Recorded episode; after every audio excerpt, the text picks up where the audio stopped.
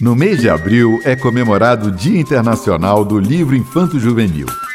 E em nome de todas as crianças que gostam de ler, ouvir histórias de mistério, magia, amor ou fantasia, a Rádio Senado preparou uma reportagem especial que vai contar um pouco sobre a obra de cinco grandes escritores para começar essa aventura, você vai conhecer a trajetória da professora, jornalista, pintora e autora premiada Ana Maria Machado.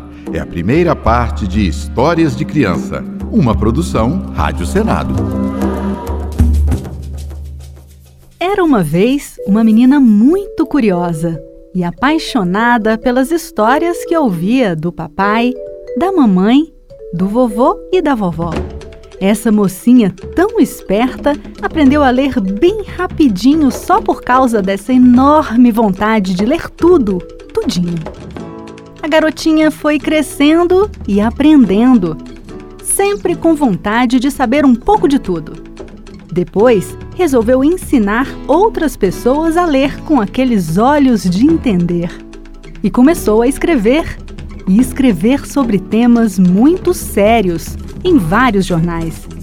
Até que um belo dia, Ana Maria resolveu que queria encantar outras crianças com histórias de suas lembranças. Então já se vão quase 40 anos de muitas risadas e descobertas fantásticas, como as da menina bonita do laço de fita. Era uma vez uma menina linda, linda, os olhos dela pareciam duas azeitonas pretas, daquelas bem brilhantes. Os cabelos eram enroladinhos e bem negros, feito fiapos da noite. Ainda por cima, a mãe gostava de fazer trancinhas no cabelo dela e enfeitar com laço de fita colorida. Do lado da casa dela morava um coelho branco, de orelha cor-de-rosa, olhos vermelhos e focinho nervoso, sempre tremelicando. O coelho achava a menina a pessoa mais linda que ele tinha visto em toda a vida. E pensava: Ah, quando eu casar, quero ter uma filha pretinha e linda que nem ela. Por isso, um dia ele foi até a casa da menina e perguntou: Menina bonita do laço de fita, qual é teu segredo para ser tão pretinha? A menina não sabia, mas inventou. Ah, deve ser porque eu caí na tinta preta quando era pequenina. O coelho saiu dali, procurou um vidro de tinta preta e tomou banho nele. Ficou bem negro, todo contente. Mas aí veio uma chuva e lavou todo aquele pretume. Ele ficou branco outra vez.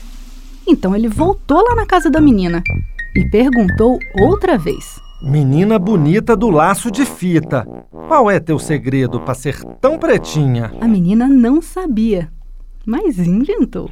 Ah, deve ser porque comi muita jabuticaba quando era pequenina. O coelho saiu dali e se empanturrou de jabuticaba até ficar pesadão, sem conseguir sair do lugar. O máximo que conseguiu foi fazer muito cocozinho preto e redondo feito jabuticaba, mas não ficou nada preto. Por isso, daí alguns dias ele voltou lá na casa da menina, sempre com a mesma pergunta. Menina bonita do laço de fita, qual é teu segredo para ser tão pretinha? E ela sempre respondia uma coisa diferente. Até que um dia a mãe dela, que era uma mulata linda e risonha, resolveu se meter e disse: Artes de uma avó preta que ela tinha. Aí, o coelho, que era bobinho, mas nem tanto, percebeu que se quisesse ter uma filha pretinha, tinha que se casar com uma coelha preta. E assim fez. Encontrou uma coelhinha escura como a noite. Casaram-se e tiveram coelhinhos de todas as cores. Tinha até uma coelha bem pretinha, que quando saía na rua, sempre escutava: Coelha bonita do laço de fita, qual é teu segredo para ser tão pretinha? No dia 2 de abril é celebrado o Dia Internacional do Livro Infantil e também é o dia de nascimento do escritor dinamarquês Hans Christian Andersen. Para continuar nossa aventura, você vai ouvir agora um pouco sobre a fabulosa vida de Andersen. É a segunda parte de Histórias de Criança, uma produção Rádio Senado. Houve um tempo não tão distante em que o mundo guerreava intensamente. Foi um tempo muito triste e sofrido. Um pobre sapateiro foi uma das vítimas da guerra, deixando órfão o pequeno Hans. O time do rapaz, para sobreviver àquela tristeza, partiu. Partiu para longe das lembranças tristes e começou a escrever sobre coisas boas. O mais famoso de seus contos foi O Patinho Feio, que você ouve agora.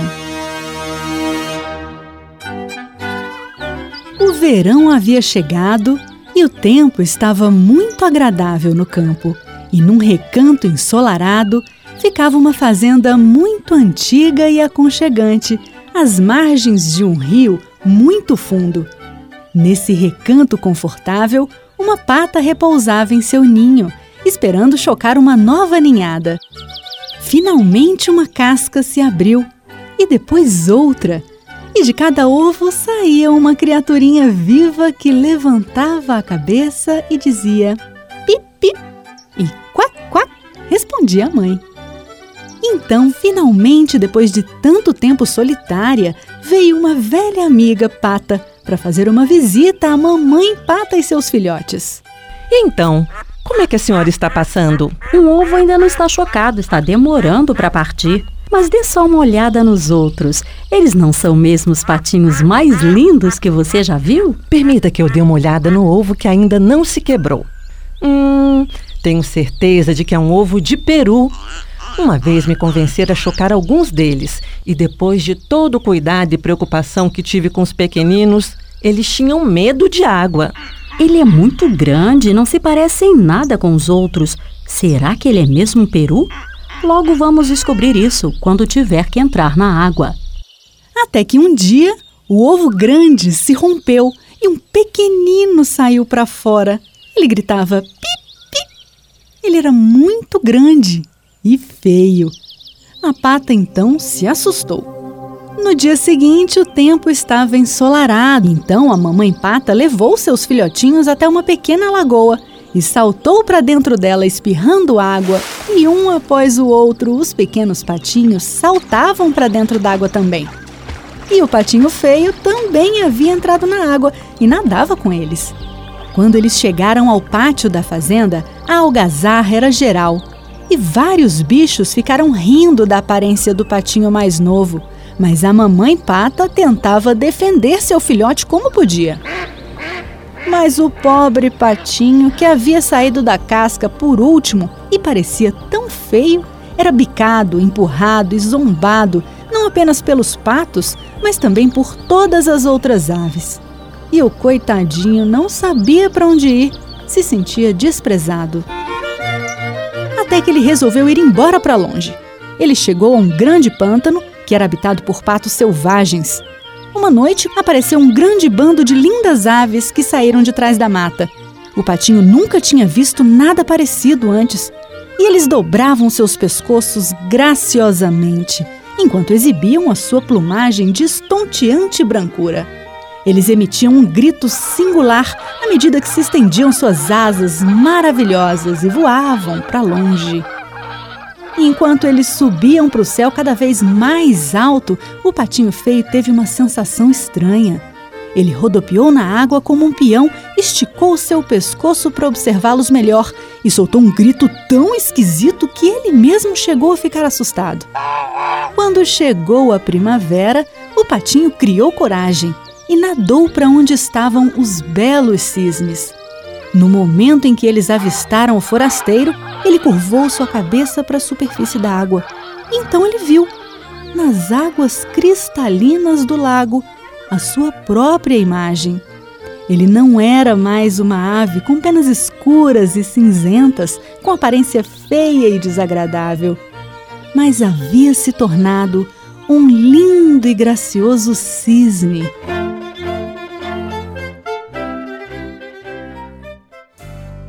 Quem não gosta de viajar numa história e esquecer todos os problemas, entrando num mundo de sonhos e brincadeiras? Só a literatura tem essa capacidade de tirar uma pessoa de dentro de si mesma e levá-la ao reino da imaginação. Você vai conhecer agora um pouco da vida de uma mulher que ousou misturar criatividade com respeito e escrever livros tratando as crianças de igual para igual. Com vocês, a irreverente e premiada Ruth Rocha, na terceira parte de Histórias de Criança, uma produção Rádio Senado. Um belo dia surgiu na cidade uma mocinha muito da curiosa que só queria saber de ler, ler, ler e ler. Nada que caísse nas mãos da garotinha passava despercebido. Bula de remédio, caixa de presente, jornal da semana passada, livro rasgado, envelope desviado do correio, nada mesmo passava em branco. Além de fã de clássicos da literatura e também das anedotas contadas pela família, a Sapeca adorava inventar as suas próprias histórias. Ela olhava para o mundo lá de fora e anotava tudo no seu mundo lá de dentro. E com muita criatividade criava, adaptava e escrevia. A Rutinha tanto fez que conseguiu mudar para sempre os livros de crianças, misturando invenção com gentileza, curiosidade com respeito, fantasia com realidade. Um deles é o bem-humorado Marcelo Marmelo Martelo. Marcelo vivia fazendo perguntas a todo mundo. Papai, por que, que a chuva cai? Mamãe, por que, que o mar não derrama? Vovó, por que, que o cachorro tem quatro pernas? Uma vez, Marcelo cismou com o nome das coisas. Mamãe, mamãe, por que, que eu me chamo Marcelo? Ora, Marcelo, foi o nome que eu e seu pai escolhemos. Mas por que, que não escolheram martelo? Ah, meu filho, martelo não é nome de gente, é nome de ferramenta. Ah, mas por que, que não escolheram então marmelo? No dia seguinte, lá vinha ele outra vez. Papai, por que, que a mesa chama mesa? Ah, Marcelo, vem do latim. Puxa, papai, do latim? E latim é língua de cachorro? Não, Marcelo. Latim é uma língua muito, muito antiga. Ah, e por que, que esse tal de latim não botou na mesa nome de cadeira, na cadeira nome de parede e na parede nome de bacalhau? Ai, meu Deus, esse menino me deixa louco. Daí a alguns dias, Marcelo estava jogando futebol com o pai. Sabe, papai, eu acho que o tal latim botou nome errado nas coisas. Ó, por exemplo, por que, que a bola chama bola? Não sei, Marcelo. Acho que bola lembra uma coisa redonda, é, não lembra? Lembra, sim. Mas e bolo? Bolo também é redondo, não é? Ah, ah, ah, essa não. A mamãe vive fazendo bolo quadrado. E Marcelo continuou pensando. Pois é, tá tudo errado. Eu acho que as coisas deviam ter nome mais apropriado. Cadeira, por exemplo. Devia chamar sentador, não cadeira, que não quer dizer nada. E travesseiro, devia chamar cabeceiro. É lógico. Também agora eu só vou falar assim. Logo de manhã, Marcelo começou a falar sua nova língua. Mamãe, quer me passar o mexedor? Mexedor? Que é isso? Mexedorzinho, de mexer café. Ah, colherinha, você quer dizer. Papai, papai, me dá o suco de vaca. Que é isso, menino? Ah, suco de vaca, ora. Que está no suco de vaqueira. Até que um dia, o cachorro do Marcelo, o Godofredo, tinha uma linda casinha de madeira que seu João tinha feito para ele. E Marcelo só chamava a casinha de moradeira e o cachorro de Latildo. E aconteceu que a casa do Godofredo pegou fogo. Alguém jogou uma ponta de cigarro pela grade e foi aquele desastre. Marcelo entrou correndo. Papai, papai, embrasou a moradeira do Latildo. O que, menino? Não estou entendendo nada. A moradeira, papai, embrasou. Não sei o que é isso, Marcelo. Fala direito. Embrasou tudo, papai. Está uma branqueira danada. O pai percebia a aflição do filho, mas não entendia nada. Quando seu João chegou a entender do que o Marcelo estava falando, já era tarde. A casinha estava toda queimada, era um montão de brasas. O Godofredo ganhia baixinho e Marcelo, desapontadíssimo, disse para o pai: Ah, gente grande não entende nada de nada mesmo, né? Não fique triste, meu filho. A gente faz uma moradeira nova pro Latildo. É sim, toda branquinha, com a entradeira na frente e um cobridor bem vermelhinho. E agora, naquela família, todo mundo se entendia muito bem. O pai e a mãe do Marcelo não aprenderam a falar com ele, mas fazem força para entender o que ele fala. Quem não curte um pouco de ficção científica? Com aquelas invenções malucas e revolucionárias, como o poder de teletransportar pessoas, ler pensamentos e viajar no tempo. Tudo isso existiu na cabeça do homem que criou um fascinante mundo futurista. Fique agora com Júlio Verne, na quarta parte de Histórias de Criança, uma produção Rádio Senado. Em um lugar tão, tão distante daqui, existiu há tempos um pequeno inventor. E não era inventorzinho michuruca, não. Ele criava sonhos. O nome do menino francês era Júlio e desde criancinha já dava para perceber que ele era diferente dos outros meninos. Ele sabia enxergar o futuro. No mundo do Júlio, tudo era possível. Naves espaciais, submarinos, televisão, internet, tasers. Ah, em pleno século XIX, o Júlio já sabia que um dia tudo isso acabaria se tornando realidade. E só para você entender melhor, vamos ouvir alguns trechos visionários de Verne. Este local fica situado a 300 toesas acima do nível do mar, a 270,7 graus de latitude e 50,7 graus de longitude oeste. Será, portanto, nesta planície que se erguerão os nossos armazéns, as nossas oficinas. E será daqui, daqui mesmo, que o nosso projétil partirá para os espaços do mundo solar. Nesse pedacinho do livro Da Terra à Lua, de 1865, Júlio Verne relata algo que só se tornaria realidade mais de um século depois uma viagem tripulada à Lua.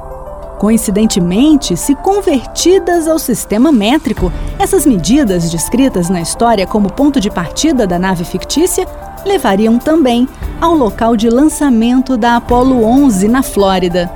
Curioso, não? Pois é. Quer ouvir mais?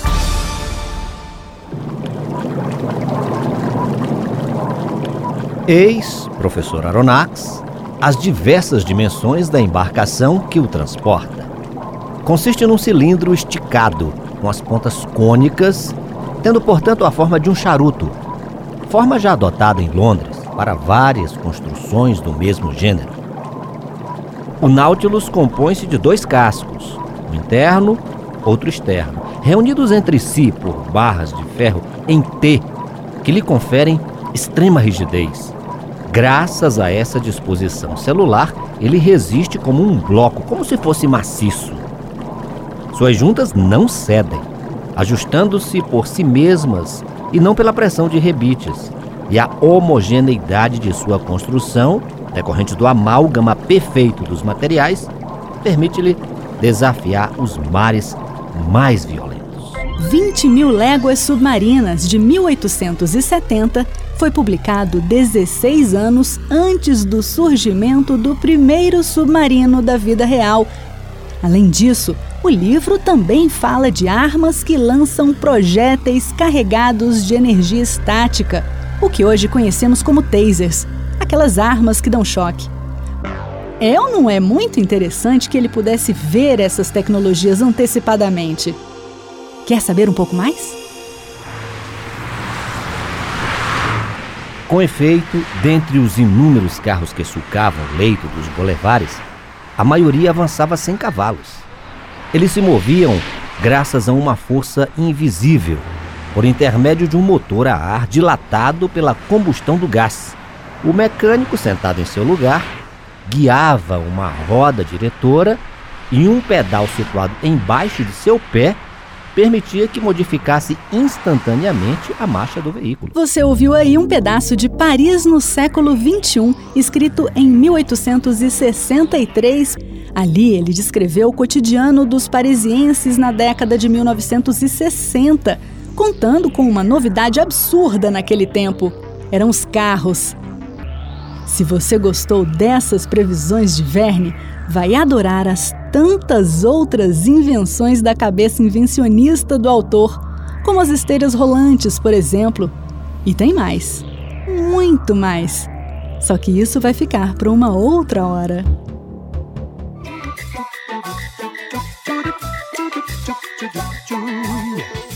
No dia 18 de abril comemora-se o Dia Nacional da Literatura Infantil.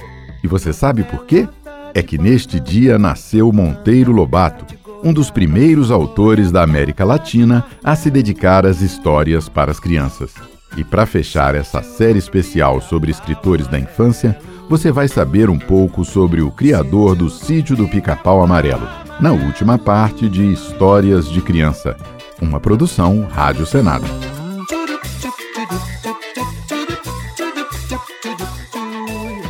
Uma vez um garotinho muito moderninho. Ele aprendeu a ler com a mãe dele mesmo e depois mergulhou de cabeça na biblioteca do avô, lendo de um tudo. E ainda não ficou satisfeito. Ele queria mais. O netinho do Visconde era agoniado, agitado, não parava quieto. E ele gostava de escandalizar. Não quis fazer primeira comunhão. Oh, e também resolveu mudar de nome só para poder usar a bengala do pai, que tinha as iniciais gravadas no cabo. Uh!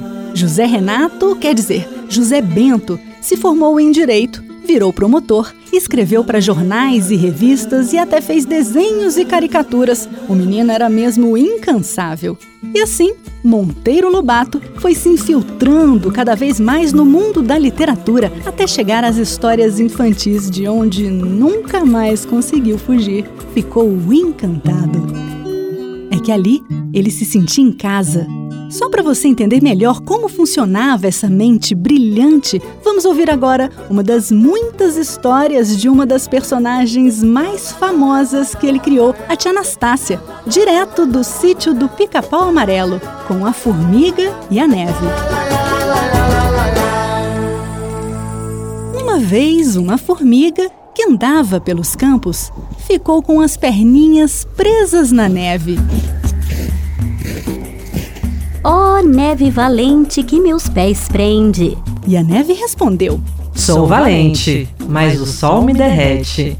Ó oh, sol valente que derrete a neve que meus pés prende. E o sol respondeu: Sou valente, mas a nuvem me esconde. Ó oh, nuvem valente que esconde o sol que derrete a neve que meus pés prende. E a nuvem respondeu: Sou valente, mas o vento me desmancha. Ó oh, vento valente, que desmancha a nuvem, que esconde o sol, que derrete a neve, que meus pés prende. E o vento respondeu: Sou valente, mas a parede me para. Ó oh, parede valente, que para o vento, que desmancha a nuvem, que esconde o sol, que derrete a neve, que meus pés prende. E a parede respondeu: Sou valente, mas o rato me fura. Ó oh, rato valente, que fura a parede, que para o vento, que desmancha a nuvem, que esconde o sol, que derrete a neve, que meus pés prende. E o rato respondeu: Sou valente, mas o gato me come. Ó oh, gato valente, que come o rato, que fura a parede, que para o vento, que desmancha a nuvem, que esconde o sol, que derrete a neve, que meus pés prende. E o gato respondeu: Sou valente, mas o cachorro me pega. Ó oh, cachorro valente, que pega o gato, que come o rato, que fura a parede, que para o vento, que desmancha a nuvem, que esconde o sol, que derrete a neve, que meus pés prende. E o cachorro respondeu: Sou valente, mas a onça me devora. Ó oh, onça valente, que devora o cachorro, que pega o gato, que come o rato, que fura a parede, que para o vento, que desmancha a nuvem, que esconde o sol, que derrete a neve, que meus pés prende. E a onça respondeu: Sou valente, mas o homem me caça. Ó oh, homem valente que caça a onça, que devora o cachorro, que pega o gato, que come o rato, que fura a parede, que para o vento, que desmancha a nuvem, que esconde o sol, que derrete a neve, que meus pés prende. E o homem respondeu: Sou valente, mas Deus pode comigo. Ó oh, Deus valente, que pode com o homem que caça a onça, que devora o cachorro, que pega o gato, que come o rato, que fura a parede, que para o vento, que desmancha a nuvem, que esconde o sol, que derrete a neve, que meus pés prende. Deus respondeu: Formiguinha, acaba logo com essa história e vai trabalhar. E é por isso que a formiga vive sempre na maior atividade, trabalhando e trabalhando. Você ouviu a série especial Histórias de Criança. Texto de Raquel Teixeira e Anderson Mendanha, com apresentação de Raquel Teixeira. Participação de Alexandre Campos, George Cardim, Gesiel Carvalho, Lia Passarinho, Marcela Diniz, Marluce Ribeiro, Rosângela Tejo, Rodrigo Rezende e Tiago Medeiros. Locução de Fernando Ribeiro. Edição de Marco Antônio Reis e trabalhos técnicos de Josevaldo Souza. Você também pode ouvir este programa pela internet no endereço www.senado.leg.br/rádio.